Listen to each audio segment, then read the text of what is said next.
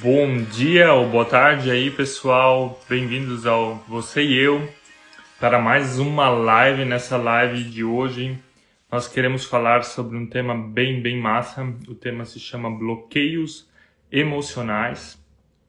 E nós teremos uma convidada especial, a nossa convidada é uma psicóloga, a Bárbara Bretsky. Ela trabalha com essa temática já faz um bom tempo e ela, a Bárbara, ela é psicóloga em Jaraguá do Sul e ela vai poder nos acrescentar muito, mas muito mesmo sobre esse assunto. Já vi que a Bárbara, Bárbara está entrando e vou convidar ela aqui para fazer parte do nosso vídeo, senão não tem graça, ou se eu falar sozinho. Então, vamos. Suzy manda um abraço nosso, ou um abraço dela, né? Um abraço nosso. Um abraço dela para nós aqui no Você e Eu. Bárbara, legal que você está aí. Obrigada, Marco, pelo convite. Que bom que deu certo, né? Que horas que são aí na Alemanha? Olha, agora aqui são 5 horas da tarde. Estamos com um fuso horário de 5 horas. Nossa, bastante. Uhum. É, varia um pouco, depende se no Brasil é horário de verão ou se aqui é horário de verão. Agora nós entramos aqui no horário de verão. O Brasil não tem mais uhum. agora horário de verão, na verdade, né? Uhum, uhum. então sempre varia entre 5 e 4 horas, mas chegava a variar até 3 horas. Daí era bom para falar com o pessoal do Brasil, justamente por não ter uma diferença tão grande de fuso horário, né? Sim, então, sim. Bárbara, e a Suzy, legal. como é que tá? E o Denei? Olha, a Suzy, a Suzy saiu agora com os dois meninos para fazer compras, porque Uhum. essas lives elas só são possíveis se um de nós fica com as crianças ou se alguém externo fica, né? Mas Uhum. não é sempre muito fácil organizar para alguém externo ficar com eles, pelo fato dos nossos familiares todos morarem aí no Brasil. Uhum. Então, ela tá bem agora, a gente tá na expectativa, né? O bebê pode nascer hoje à noite, pode nascer Nossa. em algumas horas ou ainda levar umas duas semanas, né? Como a gente Uhum. a gente optou aqui pelo parto natural, então estamos esperando pela vontade de Deus e a vontade Claro. de Timóteo querer nascer. Que legal, que legal. Mas agora agora é uma fase boa, né? A gravidez tem as suas fases, então agora antes do parto é uma fase melhor do que os primeiros meses da gestação, Que que foram um pouco mais E complicados. acredito que a terceira gestação já se- seja, né, bem diferente também do que foi a primeira, né, Maico? É, isso também é verdade, né? A gente vai aprendendo, a Suzy foi aprendendo bastante, né? Com certeza. Imagino. um, como como mulher, né, o que ela teve que passar tudo, o que ela teve que aprender e desenvolver, e ainda assim cada gestação é uma nova gestação, né? Uhum. Bárbara, que legal que você está aí com a gente. A gente ficou bem feliz que você aceitou esse convite. E a gente se conhece já assim de vista. Eu lembro até dos retiros de adolescentes que a gente já, se- já tinha se visto. Fase boa, né, Maico? É verdade, é. Mas te apresenta um pouco para as pessoas que estão nos vendo. Algumas já me escreveram que elas não podem estar hoje, mas Uhum. que hum, a gente vai deixar a live gravada porque elas se Tá. interessaram bastante pelo tema, tá? Claro, Apresenta claro. um pouco para as pessoas saberem quem que você é, o que que você Uhum. faz. Uhum. Então, meu nome é Bárbara Bretsky, é, eu sou casada com o Diego, moro em Jaraguá do Sul, como você me apresentou anteriormente, né? Nós não temos filhos. Eu costumo dizer que sou filha amada do Criador e desse Pai maravilhoso. Essa é a minha identidade, né? É, mas também tenho um pai e uma mãe terrenos, que é o William e a Kátia. É, tenho um irmão chamado Gabriel, ele é mais novo. E eu estou psicóloga e coach. Eu gosto de dizer assim, né? Que eu não gosto de colocar minha identidade na minha profissão, porque eu sou muito mais do que a minha profissão. Uhum. E eu penso que o propósito tem a ver com o que a gente é e o que muda é a nossa missão. E às vezes a nossa missão a gente faz através da profissão, Uhum. né? Então a minha missão hoje estou para viver o meu propósito está sendo através da psicologia, até quando Deus me permitir fazer isso. Ok. E quando eu sentir também que estiver fazendo sentido na minha vida, porque acho que a gente é de fases e repensa muitas coisas, né? Então eu trabalho com adultos, é, não trabalho com casais nem com crianças, as pessoas às vezes vêm me perguntar, né? Faz um Uhum. tempo que eu tenho, tive que fazer essa escolha, até para me aprofundar mais nos estudos. É, já trabalhei como como psicóloga num grupo de emagrecimento saudável. E por viver muito esse estilo de vida, de gostar de academia, até porque meu marido é personal trainer, eu gosto muito de alimentação saudável, prática de uhum. atividade física, gosto de falar sobre hábitos. Então, é, eu gosto muito de trabalhar com isso, o que acabou que eu também ajudo pessoas no processo de emagrecimento, é, na parte emocional e comportamental. Né? Não sou nutricionista, não sou educadora física, mas a gente fala sobre aqui onde começa todas as coisas.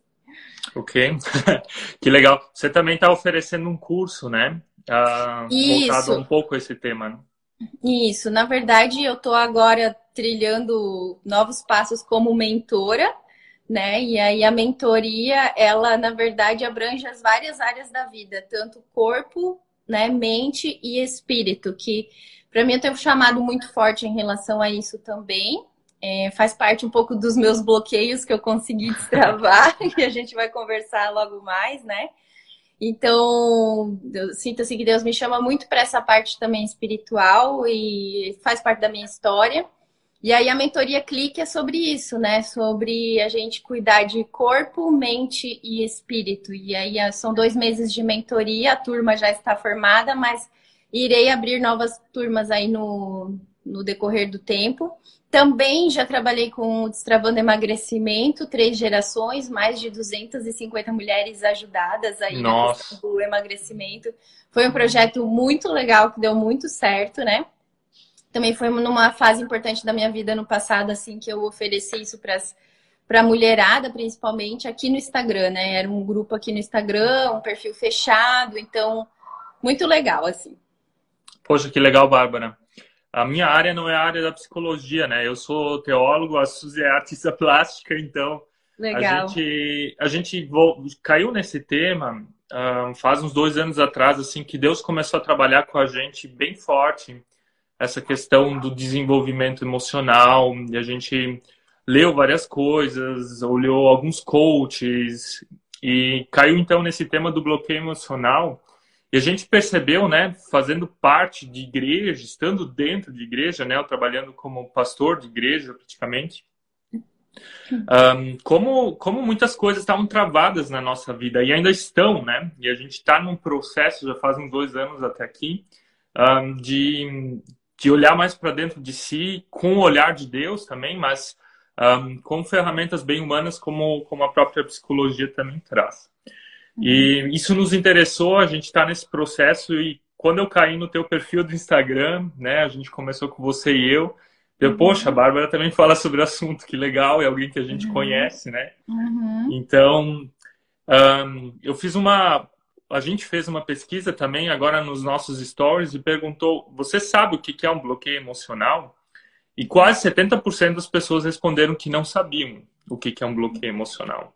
Isso me surpreendeu e por isso eu gostaria de te fazer essa primeira pergunta. A pergunta é: o que, que é um bloqueio emocional? Mas antes de tu responder, eu quero pedir para as tá. pessoas ainda deixar o seu like. Se vocês estão entrando aí, deixa o seu like. Uh, para que mais pessoas percebam aqui pelo algoritmo do Instagram que nós estamos ao vivo e que tem uma live bem fera para vocês. E também compartilha, talvez, com o aviãozinho para alguém, para algum grupo, uh, para estar tá recebendo essa live esse momento. Então, Bárbara, falar para a gente o que é um bloqueio emocional. Então, né, Marco, acho que tudo a gente tem que começar. Antes de explicar exatamente o que é o significado de bloqueio emocional, a gente tem que entender. É, acho que fala muito sobre nós, né? Eu costumo uhum. dizer que nós, todos nós, já fomos um bebezinho muito bonitinho, muito rechonchudinho, zero bala, eu costumo dizer, né? Imagina que esse bebê ele vem zerado. Claro que ele vem com cargas genéticas, cargas hereditárias e já cargas emocionais, né? Aquilo que ele sente na barriga da mãe dele, aquilo que já é o clima afetivo da família. Então, se bebê nasceu recém-nascido, zero bala. Uhum. E aí ele começa, Marco, o, o, bebê ele é muito sensorial, ele é um radar de emoções, né? Então o bebê uhum. ele não é concreto, ele não é abstrato, ele é muito físico. Então, tudo que ele vai se envolver é no campo físico, tá? É, isso até ali uns 6, 5, 6, 7 anos, que depois ele vai para a fase, ele sai da fase concreta, vai para a fase abstrata ali, né? Mas por que, que eu começo a dizer isso? A gente tem que imaginar que esse bebê, que um dia eu e você um dia fomos também, e agora você tem filhos, né? Ele vai vivendo experiências na vida dele e tem uma parte do nosso cérebro que a aprendizagem ela é inconsciente, tipo, o nosso cérebro ele não precisa se esforçar para aprender nada. Isso é maravilhoso, Deus é incrível nessa perfeição. Uhum. Então, o bebê ele não tem que ficar pensando, eu preciso aprender a andar, eu preciso aprender a falar. Ele simplesmente aprende. Então, isso é muito natural, né? Isso é simples. E aí, conforme essa experiência do bebê vai passando, etc., ele vai crescendo, o que, que vai acontecendo? Ele vai passando por experiências, eventos emocionais, né? Seja naquilo que ele vê, seja naquilo que ele escuta dos pais ou daqueles que estão ao redor dele, seja na, nas vivências, seja nas sensações. Então, tudo isso vai compondo o quê? A identidade e a vida desse bebê e também o seu desenvolvimento cerebral, né? Então, o que, que é o bloqueio emocional? O bloqueio emocional, gente, são eventos emocionais que nos acontecem que nos aconteceram e nos bloquearam. Percebe? Então, essas experiências que a gente teve, essas vivências, isso que a gente já escutou uma vez na nossa vida, já viu, muitas vezes podem nos travar ao longo da uhum. nossa história, causando bloqueios. E principalmente, esses eventos, essas experiências que nos travam, são registros sabe? Então, vão sendo registrados coisas no nosso cérebro que aquele bebezinho zero bala que um dia a gente já foi, vai tendo essa sucessão de registros. E tem registros que são bons, mas tem muitos registros que são negativos, né? Porque nós somos uma natureza decaída, nós temos a natureza decaída, né? Lá o apóstolo Paulo que nós somos fala que nós somos pecadores, né? Nascemos assim. Nascemos no pecado e num, num mundo muito caótico. Uhum. Né? Num mundo muito difícil. Então, se, se, eu entendo, se eu entendo bem, na verdade, um, o ambiente, as experiências, tudo isso vai formando quem nós somos, e se elas Exatamente. são muito negativas, elas me impedem de desenvolver alguma área da minha vida, seja emocional, mas seja também outra, né? Exatamente, exatamente. Então, até tenho aqui anotado, né? Bloqueio é uma reserva mental de energia para a pessoa continuar tendo o mesmo resultado ou até não se arriscar.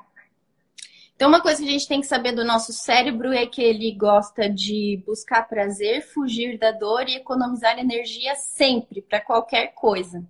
Então, o bloqueio emocional é uma reserva mental de energia. Então, o bloqueio, no fundo, ele te ajuda a economizar energia. A gente acha okay. que ele é ruim, só que o nosso cérebro, ele gosta disso. Porque daí ele diz, ah, realmente, isso aqui deu errado para mim. Ah, realmente, eu sou bloqueado nisso aqui. Não vou me esforçar. Não preciso, sabe? Não preciso mudar. Ou, ah, eu nasci assim, cresci assim, vou morrer assim, né? A gente diz a síndrome de Gabriela. Então, nesse sentido, é isso que acontece. Por quê? Porque o cérebro, ele nos ama, ele não vai deixar a gente querer mudar, sabe?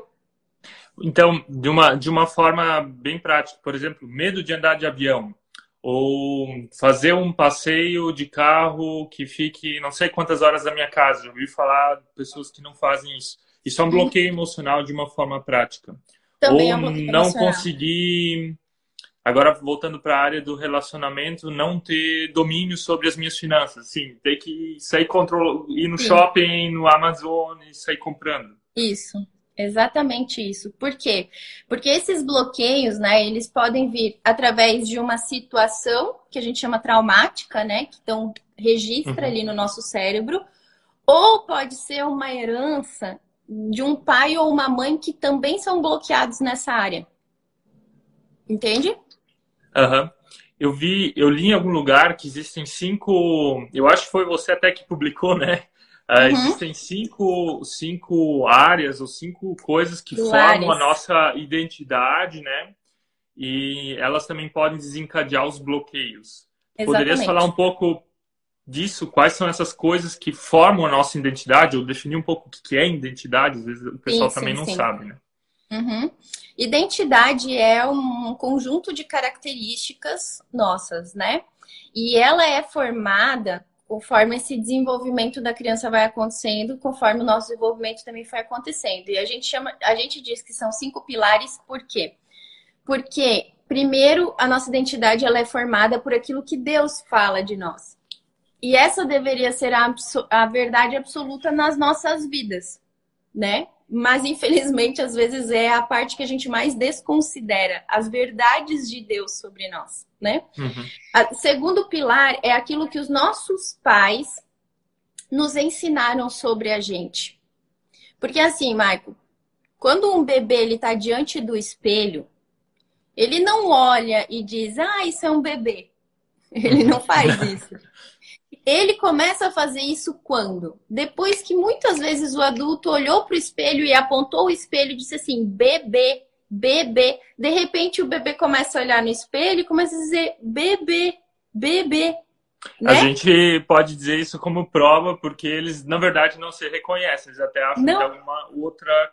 Não, não tem nenhuma que... reação, na verdade. Olha que forte isso. Por isso que às vezes né, a história do menino Mogli lá, que, que nasceu lá com os lobos, com os, com os macacos uhum. e tal, tipo, realmente é isso. É, o, o contexto forma muito a nossa identidade. E aí o contexto ele é formado pelo quê nesse sentido? O que os nossos pais nos ensinaram, então o que, que ele falou, eles falaram ou não falaram sobre você, ou como eles se tratam, isso também forma a, tu, a, tu, a sua identidade o que o teu país e a tua cultura te impuseram. Uhum. Sabe essa coisa do jeitinho brasileiro e tal? Isso, isso, a gente percebe bem forte agora morando fora do Brasil, né? Como Imagina. tem essas questões culturais que, que definem quem nós somos ou procuram isso. definir. Isso. E aí, com certeza, os filhos de vocês têm, vão ter características diferentes da história de vocês, apesar de ter tradição alemã, porque né? Eu também sou brasileira, mas tenho muita tradição alemã, e isso uhum. também determina e fundamenta a minha identidade, né? Ah, o quarto ponto é como você se vê. Então, a sua autoimagem, o que você acha sobre você, e aqui é muito forte a questão dos resultados. Então, a forma como a gente se vê depende muito dos nossos resultados, as nossas atitudes, as nossas, a consequência das nossas atitudes. E o quinto ponto é o que os outros falam sobre você, que infelizmente é o que as pessoas mais ligam. Uhum. As pessoas ligam muito para a opinião dos outros, né? E aqui eu costumo dizer, não é assim, ah, não, não devo ligar para ninguém, dane-se o que todo mundo fala. Mas a gente tem que ser muito criterioso, sabe, Michael? Às vezes a uhum. gente tem medo de uma multidão. Só que, na verdade, a gente precisa ter respeito, às vezes, para o nosso cônjuge. O nosso cônjuge, sim. Uhum. Esse a gente tem que ligar porque ele pensa da gente. E tem que ter conversa. E tem que. A gente pode usar de humildade para que o cônjuge seja um espelho da gente, de dizer, meu, mas por que, que ele acha que eu estou agindo desse jeito? Uhum. Né? Então, isso é importante. Então, são esses cinco pilares que moldam a nossa identidade. É claro que tem fatores, né, genéticos, biológicos, uhum. né? Entra aqui uma característica de corpo também, biotipo, que também é a nossa identidade, né? Uhum. É, ah, eu tenho perna mais grossa, mais fina, eu sou mais alta, mais baixa, né? Tipo, são, também são características pessoais, né? E aí, nesse sentido, o que eu queria dizer é né, uma, uma curiosidade importante, né, que quem pode ser também esses agentes bloqueadores na nossa vida, né? Ok, fala aí. Isso. São os pais. 80% dos nossos bloqueios hum. são causados por pai e mãe, principalmente pelo pai, tá? Ali na faixa dos 7 ao 14 anos são os nossos principais bloqueios, hum. porque daí é onde a criança começa a entrar na fase do desenvolvimento abstrato. É onde a criança começa a entender que existe morte, que existe tempo, que existe coisa que ela não consegue ver. Por isso que até os 7, 6 anos ou 5, né? Quando a gente faz assim para o bebê ou para a criança, ela, ele acha que a gente sumiu. Porque quando a gente se esconde assim, cucu, dá, né? A gente faz assim, né? É uma questão fisiológica, desenvolvimento mesmo. E aí. De novo, a gente tava brincando de esconder com os nossos filhos. O nosso mais novo, ele pega a almofada, coloca na frente da cabeça e ele acha que se escondeu, né? Então, isso, identificando o que você falou. É muito concreto, né? Então, depois ali dos seis, sete anos, eles começam a ter medo, né? Mais medo, assim, de monstro, medo de... Porque começa a abstração, é bem natural isso da criança. Só que aí começa fa... as fases dos bloqueios também, né? E assim, né, Michael? Por que, que pai e mãe são, são bloqueadores na nossa vida? Porque a criança, como eu falei, ela é fio, ela é esponja, ela não é filtro, sabe? Então ela é um radar de tudo aquilo que acontece e tudo que vem ela já suga aquilo, ela, é um, ela leva aquilo como modelo total. Então quando às vezes o pai chega e diz, mas tu é um burro mesmo. Uhum.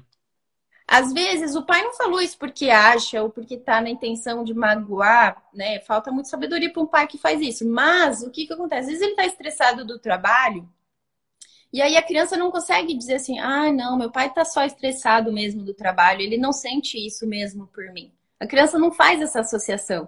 Ela diz: eu sou burro. Uhum. Sabe? E essas coisas elas vão marcando a vida da criança, daí na fase adulta. Exatamente. Aí tem consequências na fase adulta, porque a identidade está sendo formada ali, é o fundamento, sabe? Uhum o fundamento colocado ali, isso é muito sério. Então, pro, professores e autoridades também são agentes bloqueadores. Às vezes você teve um professor que te falou alguma coisa na escola, é, parentes, um tio, uma tia, um avô, uma avó também te falou alguma coisa, amigos também te uhum. falaram alguma coisa, principalmente ali na adolescência, sabe? É uma fase muito cheia dos complexos de. Acho que na adolescência é onde a gente sedimenta a nossa identidade mesmo, assim, sabe? E a gente está tudo perdido nessa fase. Então, tudo que os amigos falam, meu Deus, aquilo a gente pá, já, já pega um bloqueio para morar dentro do nosso cérebro. E aí, os vizinhos e outros também podem nos bloquear. Outros bloqueadores também, padres, pastores, líderes espirituais, isso é muito forte também no desenvolvimento. É, isso eu acho bem forte, né? Pelo fato de ser um pouco meu mundo, de falar dessa forma, porque eu vejo que realmente é assim, que a igreja ela tem um papel de bloquear as pessoas, de impedir Nossa. elas de, de viverem a liberdade para a qual Deus nos criou, uh, de, de não viverem ela, né? Às vezes por, por querer engessar as pessoas dentro da sua comunidade, dentro da sua igreja, de escolher sobre, sobre vida, de, de casamento, até com quem você vai casar, não vai casar, são coisas bem fortes eu acredito uhum. que ninguém tem esse tipo de autoridade sobre a tua vida, né? Exatamente, exatamente. E aí, Marco, os principais bloqueios, né? Se a galera quiser aí anotar também, eu acho que é interessante. Só assim, dos que eu lembrei são nove, mas eu acredito que existam muitos outros, tá? Então tem o bloqueio de paternidade.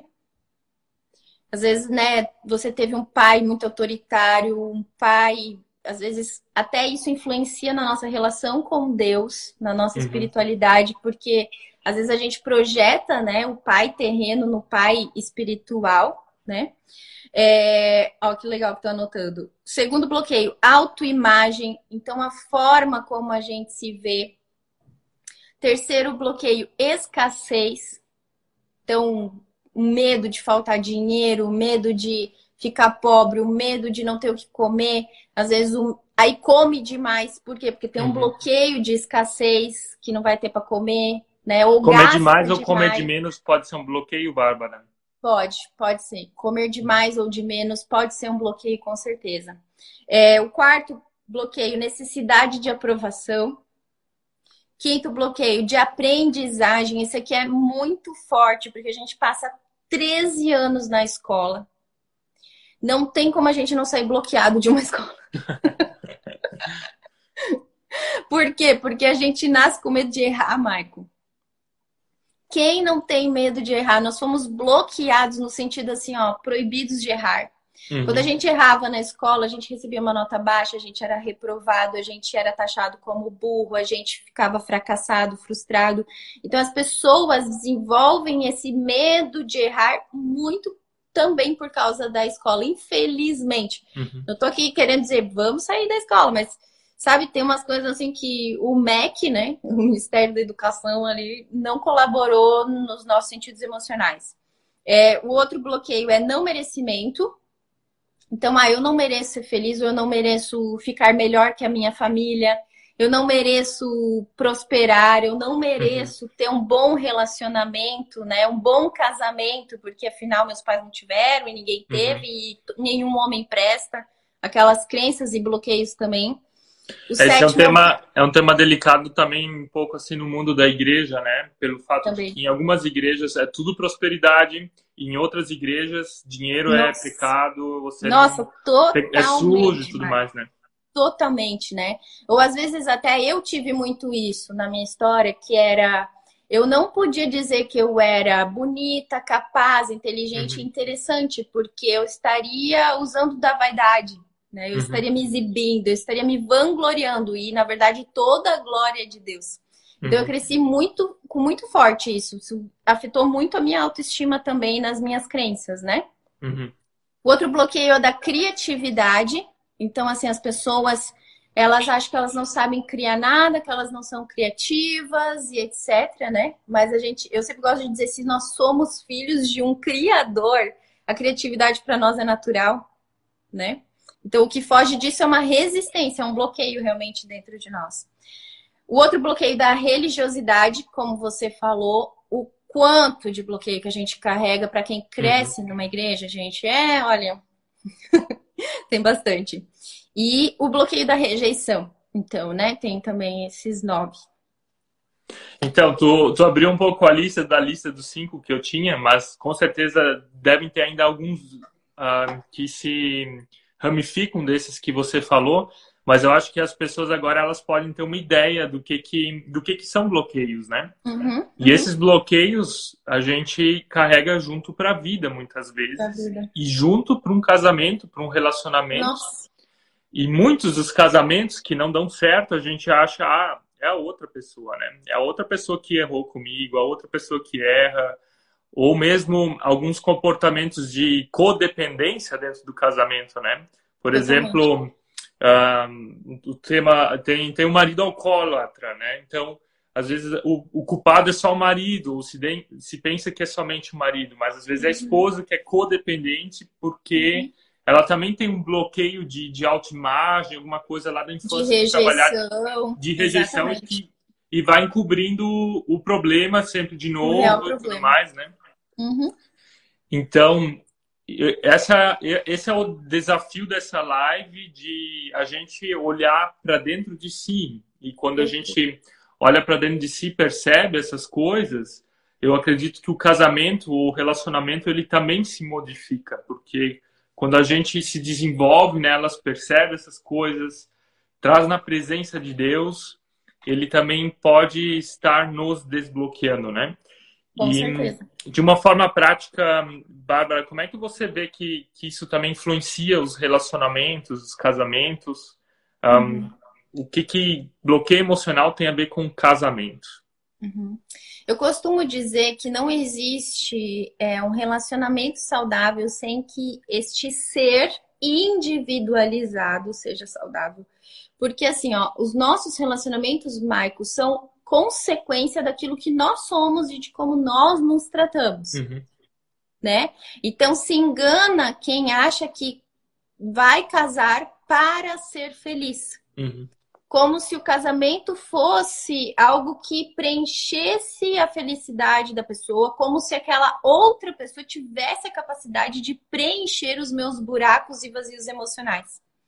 Uhum. E como se ela é que conseguisse, então, destravar os meus bloqueios. Eu estou colocando toda esse, todo esse protagonismo na vida de uma outra pessoa. Estou terceirizando a minha felicidade para alguém.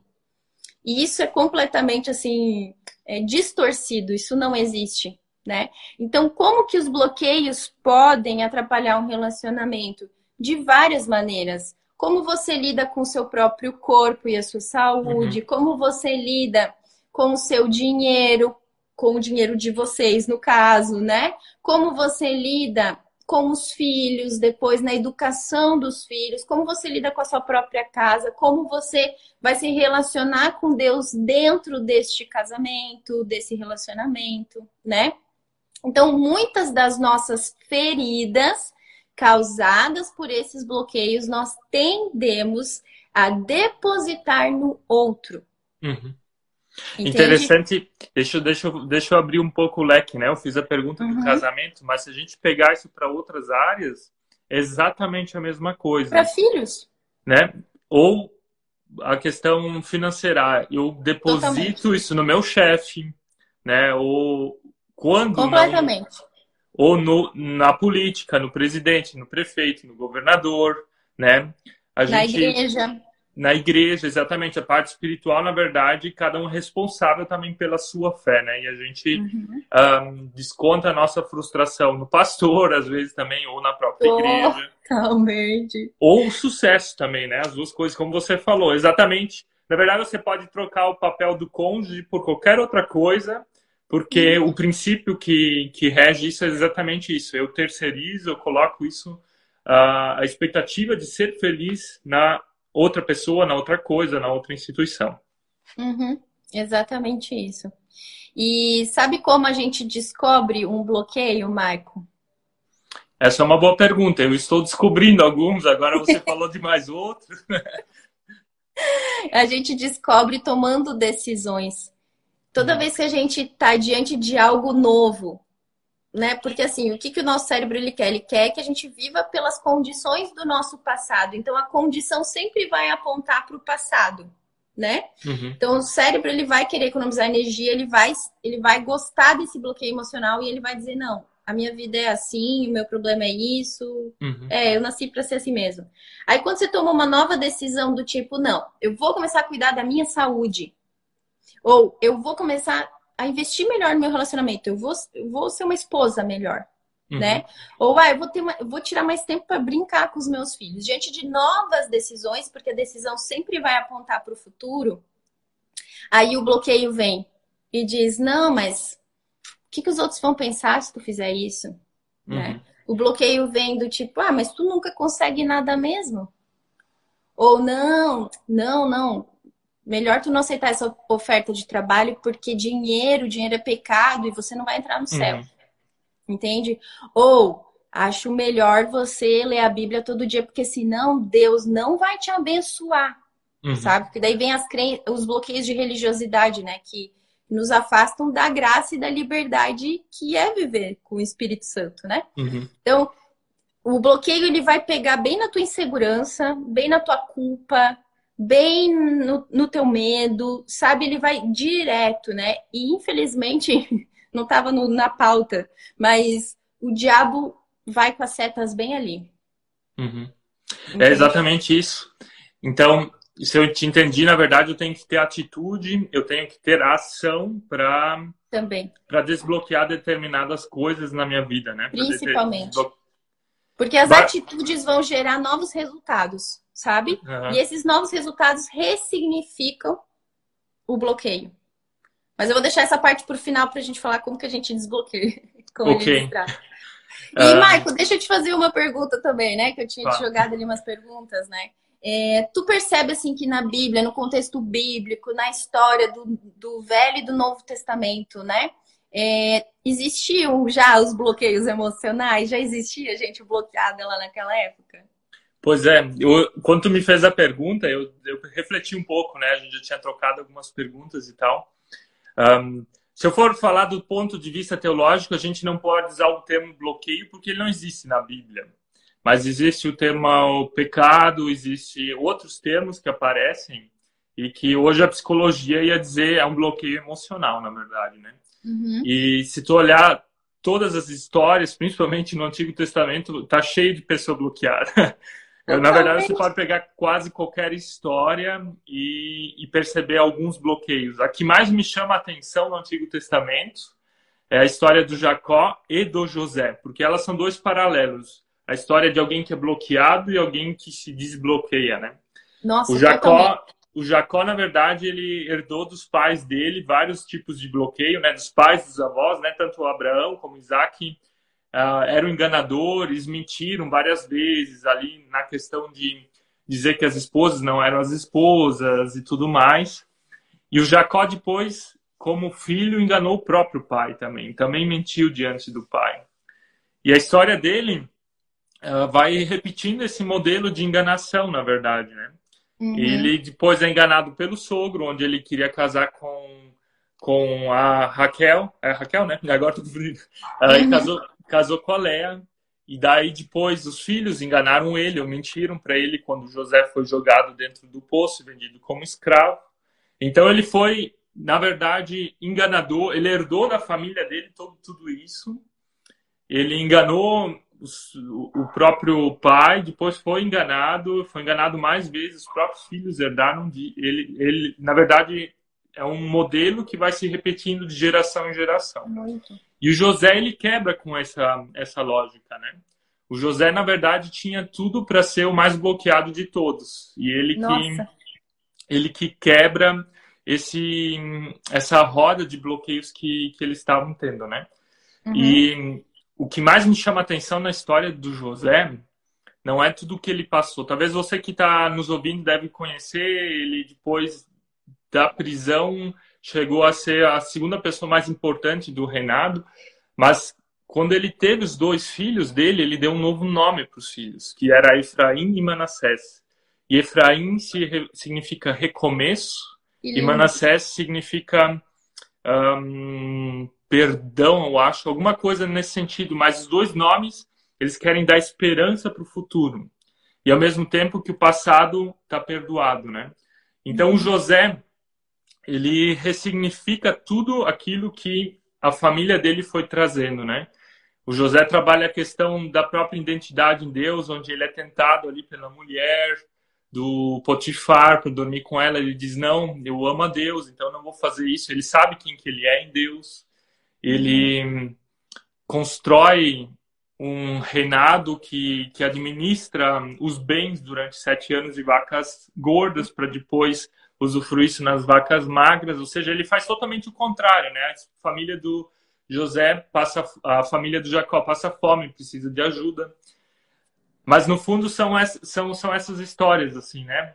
Os patriarcas mostram que as gerações elas vão herdando isso, e se você não, se você não tem um agir de Deus, ou uma automotivação muito grande para mudar isso, você não vai mudar isso, né? E até um autoconhecimento, né, Marco? Porque assim, é, eu também lembrei, lembrei de Moisés, super bloqueado, gago, dizendo Deus uhum. manda outro, manda outro, né? Não quero fazer aí o que tu está falando. Eu lembrei de do próprio rei Davi, né? Que assim, eu penso que ele era desbloqueado, mas pe pelas experiências, assim, ele foi foi errando muito, só que o autoconhecimento permitiu o desbloqueio e a liberdade em Deus também. Porque nunca vi alguém bater tanto no peito e dizer, Senhor, eu sou um cocô, assim, sabe? Uhum. Tipo, me sonda, me esquadrinha, sonda, conhece meu coração, vê se uhum. tem um pensamento mal em mim e faz a tua vontade. Então, tipo, o autoconhecimento eu vejo que para Davi libertou muito ele e fez ele ser um homem segundo o coração de Deus, né? Então, e tipo... sabe, sabe, Bárbara, eu me identifico muito quando, quando tu fala isso, ou por exemplo, do Davi, da forma oposta, da forma bloqueada, né? Eu sempre uhum. tive dificuldade, tanto a Suzy e eu, a gente fala muito disso, assim, de dizer que a gente é bom em alguma coisa, que a gente sabe fazer alguma coisa, no sentido de Davi dizer para Deus, Deus, olha para dentro de mim, você sabe as minhas intenções, e eu tenho uma forte tendência de, de olhar o que eu não sei fazer. Uhum. O que, que eu acredito que talvez eu não saiba fazer. Ou uhum. que eu não sou, né? Uhum. Então, uh, por exemplo, esses salmos, eles mostram isso bem forte, sabe? De tu chegar diante de Deus e, e falar ao contrário. Não, Deus, tu me deu coisas, tu me deu dons, tu colocou uma identidade na minha vida. Então, de, de reafirmar isso dentro de si, aquilo que a gente acredita numa linguagem de igreja que é chamado, a gente vai falar identidade, talvez, mas de ver aquilo que que que está dentro de nós, de colocar isso é. para fora, sabe? Uhum. E quando a gente começou a fazer isso, sabe, a Suzy e eu, a gente percebeu que várias coisas mudaram, né? O nosso casamento mudou, o nosso relacionamento com os filhos mudou, a nossa autoestima mudou, a nossa espiritualidade mudou, então Sim. mudou um monte de coisa. Uhum. Queria te incentivar, você que está nos vendo, a pensar mais positivamente de ti, te desbloquear, talvez desses pensamentos negativos, né? Talvez você ouviu da sua família, como a Bárbara falou, você não é suficiente, você não é bom, você não é boa, você é feia, ou coisas desse tipo, né? Uhum. Exatamente, exatamente. Mas que legal, né, Marco? Eu vejo assim que na minha história isso também é muito forte, né? É... E, e os bloqueios a gente vai conhecendo sempre, assim, eu acho que as coisas vão acontecendo e você vai vendo, putz, ainda tenho isso aqui para melhorar, ainda tenho, né? Porque é muito forte mesmo. E eu mesma ainda sou bloqueada em muitas coisas e a tendência natural é, de fato, a gente se menosprezar, se sentir incapaz, etc, né? Só que eu tenho eu tenho ressignificado muito essa coisa também de autoconhecimento, sabe, Michael? A gente tem uma tendência de deixar a coisa muito tipo, eu sou isso, se, uhum. se definir muito. Então, ah, eu sou competente ou eu sou incompetente? Eu sou preguiçoso ou eu sou dedicado? Eu sou isso, ou sou aquilo. E na verdade, o autoconhecimento, o verdadeiro autoconhecimento faz a gente olhar para nós e dizer, na verdade, eu sou aquilo que Deus é, e o que Deus não é, eu estou. Uhum. Então, eu estou muitas coisas. Então, às vezes eu estou incapaz, mas às vezes eu estou capaz. Uhum. Sabe? E, e o autoconhecimento, ele é dinâmico. Então, ele se vem na ação, né? O autoconhecimento se faz na ação, a tua identidade também se faz na ação, né? É no uhum. movimento da vida. E é no movimento da vida que a gente vai se deparando, então, também com os nossos bloqueios e aquilo que a gente precisa ressignificar. Uhum, uhum.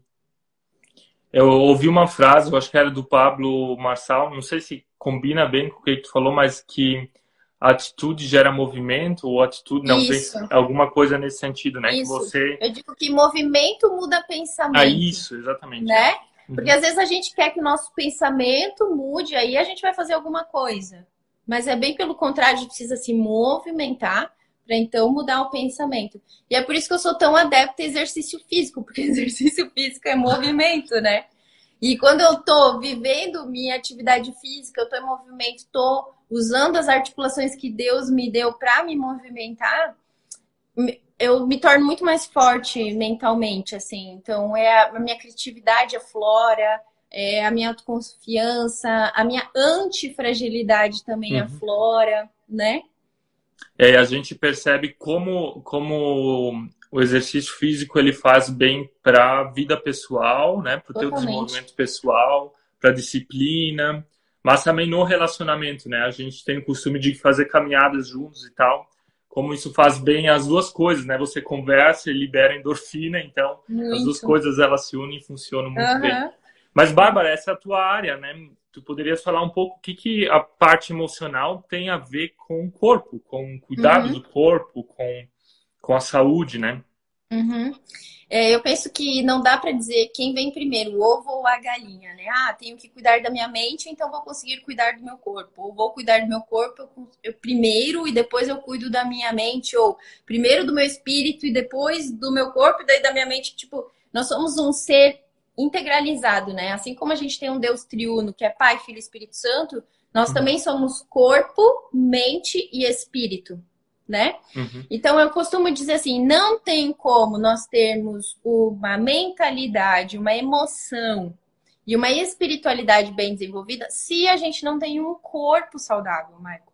Porque assim, as pessoas querem ter bom humor, elas querem ser dispostas, elas querem ser animadas, elas querem ter vontade de ver. Só que que tipo de combustível elas dão para que o cérebro dela funcione do jeito que ele é para funcionar? Porque as pessoas não têm noção do quanto o excesso de açúcar, excesso de farinha branca, excesso de gordura, fritura influencia diretamente as nossas emoções. E um, uma coisa que me chama a atenção, Bárbara, eu li um livro que dizia que as pessoas há 100 anos atrás elas caminhavam em torno de 8 quilômetros por dia, porque o mundo era muito mais rural do que hoje em dia, né? E a alimentação ela também era um pouco diferente. Então, nós vivemos hoje muito mais sedentários, né? Nos movimentamos muito mais com motores. Então, isso é um outro fator que também influencia. Não é só a alimentação, mas a falta desse exercício físico. Também. Que, também. que, que gera essa falta de cuidado com corpo também, né? Também. Que, que antigamente era natural, na verdade. Exatamente, porque exatamente por isso a gente é integralizado. Então, uma coisa vai influenciar na outra, sabe, Michael? A minha vida mudou quando eu comecei a fazer atividade física constante e quando eu comecei a olhar mais para aquilo que eu como. A minha mentalidade mudou. Uhum. E, por consequência, a minha espiritualidade também mudou, a minha relação com Deus, né? Porque eu costumo dizer assim que não existe vida sem um corpo, não pelo menos neste momento que a gente vive, uhum, né? Uhum. Depois, lá, quando a gente estiver com Deus e tal, né? Vivendo ali o novo céu, a nova terra, aí é outra coisa. Mas nesse momento aqui, não existe vida sem corpo. Aí as pessoas querem ser ótimas nos seus trabalhos, elas querem ter um ótimo relacionamento com Deus, elas querem realizar os seus sonhos. Mas como se não tem uma saúde adequada para desfrutar disso tudo?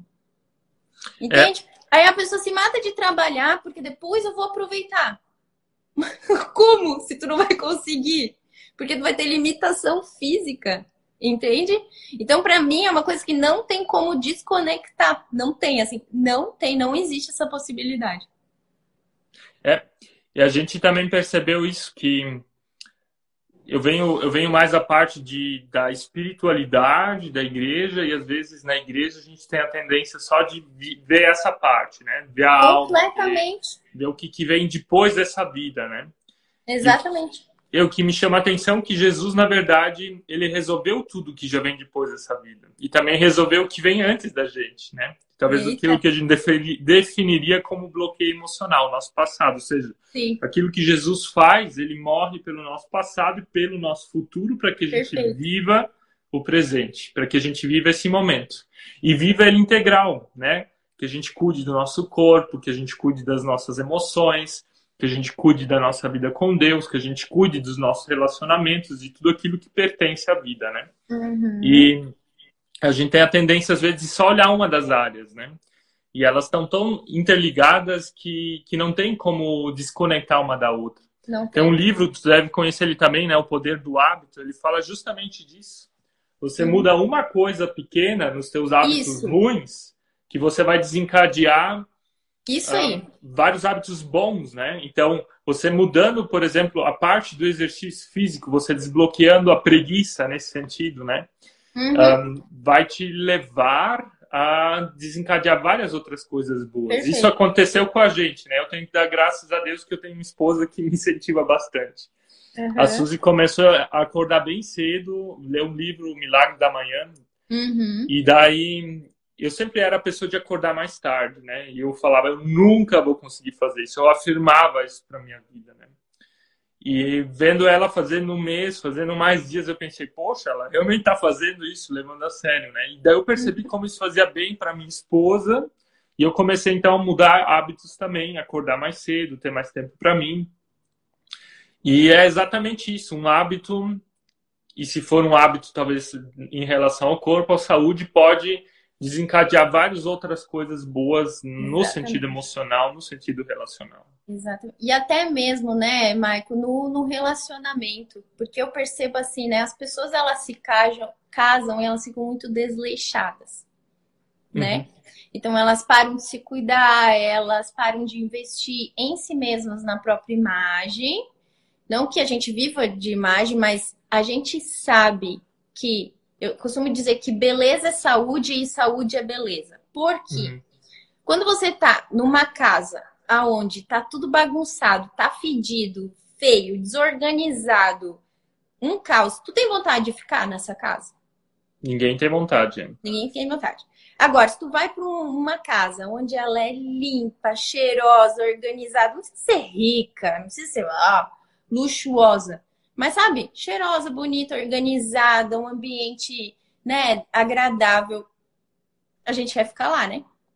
Exatamente. E é a mesma coisa com a nossa vida, com os nossos corpos, inclusive. Não tô falando que todo mundo tem que ser magro, trincado, mas, sabe, cheiroso, limpo, Sim.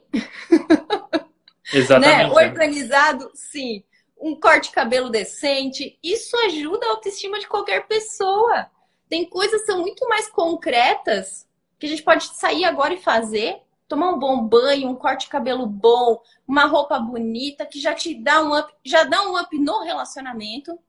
Porque assim, ó, aí vocês dois se cuidam, existe ainda admiração, existe atração, existe o tesão daí, né? Uhum. Existe a relação sexual. Isso é investimento. É investimento. Uhum. É verdade. Não, não tem como desassociar uma coisa da outra, né?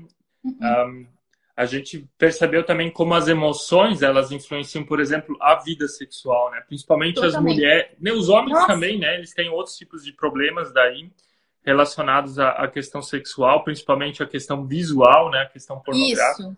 Isso. Mas a mulher na questão de se sentir travada na, na questão sexual. Então, um, também são alguns bloqueios voltados à parte emocional, né? Alguma parte da história que você não conseguiu tratar, você não conseguiu resolver, né? Uhum, exatamente. Bárbara, a gente está chegando agora nos minutos finais da nossa live uhum. e eu uhum. queria te perguntar, você teve alguma experiência pessoal de bloqueio? Como é que, como é que você lida com isso? Ou o que, que você sugere agora, pensando uhum. na prática? Como a gente pode se desbloquear? Uhum. Então, eu até anotei aqui, porque você me fez essa pergunta, e eu fiquei pensando, né? É óbvio que tenho muitas experiências pessoais em relação a isso, e muito do que eu vivo hoje, do que eu ensino, do que eu passo, é fruto dos meus bloqueios desbloqueados, né? Então, são frutos de feridas que eu consegui cicatrizar e hoje eu quero ajudar outras pessoas a tratarem essas feridas, né? E aí eu só anotei alguns aqui, por exemplo, né? Eu já tive um bloqueio de autoimagem, então uma coisa muito forte em relação ao meu corpo, falta de aceitação. Eu queria ter um corpo diferente, eu queria ser diferente, eu queria ter uma personalidade diferente. Eu lembro que eu orava quando era adolescente, até casada depois, ali por uns 25 anos, eu orava assim e dizia, Deus, muda meu caráter. Muda o meu caráter, porque eu não gostava de quem eu era. Eu me odiava demais. Nossa. Então eu tinha uma autoestima horrível mesmo, né? Então isso foi um bloqueio muito pesado assim que eu realmente desbloqueei. Foi o que desencadeou minha depressão também. E com a depressão, com o tratamento da depressão, eu tive vários cliques assim que hoje me permitiram viver uma vida muito melhor. Você passou é... por depressão, Bárbara? Passei por depressão em 2017, né? Vontade de morrer, de de não querer mais viver, um desânimo completo, choros compulsivos todos os dias tive que fazer uma, um tratamento com medicação, né? Então, eu já digo aqui, gente, depressão não é falta de Deus, não é uhum. é para chamar atenção, não é para, não é preguiça, não é falta do que fazer, não é isso. Depressão é uma doença, né? Uhum. E eu tenho cargas genéticas hereditárias muito predisponíveis para isso, tanto da família do meu pai quanto da família da minha mãe. Então, já acabei caindo nisso também. Uhum. Tive o bloqueio né, da religiosidade, da necessidade de aprovação, por quê? Porque eu sou filha de pastor, então na minha história isso foi muito forte, sobre preocupação com o que os outros fossem pensar, sobre uma relação com Deus muito distorcida também, né? É, ah, filha de pastor não pode fazer isso, filha de pastor não pode fazer aquilo. Então eu neguei muito quem eu era, minha identidade, por causa uhum. que eu queria ser aceita pelas outras pessoas, né? E aí o bloqueio de escassez também em relação financeira, muito, Michael. Deus me, já me quebrou, me desquebrou tudo em relação a isso. Porque pois eu, eu achava... vi uma postagem tua bem inspiradora essa semana, ou foi isso. no final de semana, sobre isso. Exatamente, exatamente. Então eu tinha muito medo, eu tinha medo. É... Ah, sei lá, eu, eu achava que dinheiro era pecado, né? Uhum. Porque até também por ser filha de pastor, Michael, Assim, o pastor tem muito aquela coisa do tipo, ah, pastor rouba. Uhum. Pastor pega dinheiro da igreja e rouba. Eu escutei muito isso. Então, tinha um voto de pobreza que a gente tinha que fazer. Do tipo, não pode ter muito dinheiro, porque senão vai achar que a gente tá roubando a igreja. Olha que merda, desculpa falar isso. Não, Mas, tem que falar mesmo, tem. É uma merda É uma mesmo. merda, entende? E aí, eu cresci muito com esse bloqueio de escassez, de tipo, eu não posso ter muito, não uhum. quero ser rica, porque rico não entra no reino dos uhum. céus, aquela coisa toda. Aí você olha os ricos e você diz: ah, eles têm uma, uma família toda desestruturada, os ricos são, são nos vícios, os ricos é, sei lá, roubam, eles são corruptos, um monte de coisa aí te faz indo para escassez, escassez, escassez, escassez, sabe? Uhum. Então, isso tudo, assim, na minha história é muito forte. E eu fui conseguindo desbloquear. Ainda tenho muito que trabalhar nessa questão uhum. de, de vários âmbitos da minha vida. Também na minha autoimagem, também né, na escassez, também na, na, necessidade de aprovação. Mas Deus tem feito a obra nele, eu creio em mim, e eu creio que ele vai completar isso também, né? Uhum. E aí, para fechando aqui para a gente dar umas dicas para a galera como fazer, né, para se libertar daquilo que a gente é escravo emocionalmente, né, Michael? Principal, gente, aceite o seu bloqueio. Então, tipo, a gente precisa aceitar que a gente tem bloqueios e o autoconhecimento ele é extremamente importante para isso, porque uhum. autoconhecimento é verdade. E o que, que a Bíblia fala sobre para nós que a verdade faz? A verdade nos liberta, né? A verdade, a verdade é nos, nos, liberta. liberta. Uhum. É. Então a gente tem que trazer aquilo que está na escuridão para a luz. Porque na luz é verdade, a verdade nos liberta, né?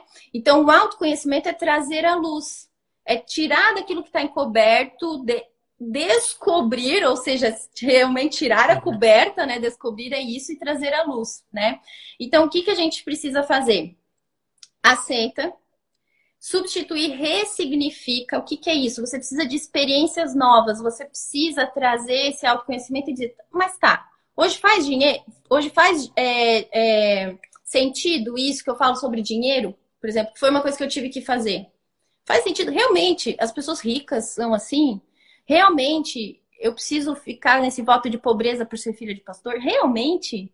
Sabe? Aí você uhum. diz, não faz sentido, então você ressignifica isso entende que não foi por ódio, por, por desamor que você foi uhum. bloqueada nisso, foi por amor, foi porque era a verdade naquele momento e ressignifica, né? Questão de autoimagem também. Poxa, eu tive que aceitar quem eu sou, que eu tenho a perna desse jeito, o braço desse jeito, que eu sou assim, né? Uhum. Que eu sou que eu não sou perfeito, que eu sou egoísta, que eu sou mesquinha, que eu sou chata pra caramba, que eu também sei reclamar muito bem, sabe? Que eu sou ruim, sim, que eu penso às vezes mal das pessoas. Eu não escondo mais isso. Antes a filha do pastor tinha que ser perfeita, entendeu, Michael?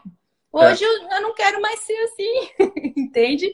E aí tu ressignifica aquilo. E mais, sabe o que cura um bloqueio? Transbordar. Uhum. Cara, quando eu pego isso tudo que eu descubro e compartilho com as pessoas, quando eu falo para as pessoas, quando eu trago, tiro da escuridão e trago a luz, eu curo. Amém. Porque é a mesma coisa, homens na pornografia, por exemplo. Quando eles deixam aquilo como um segredinho, aquilo vai criando força, força, força, força, força, uhum. força, força dentro dele.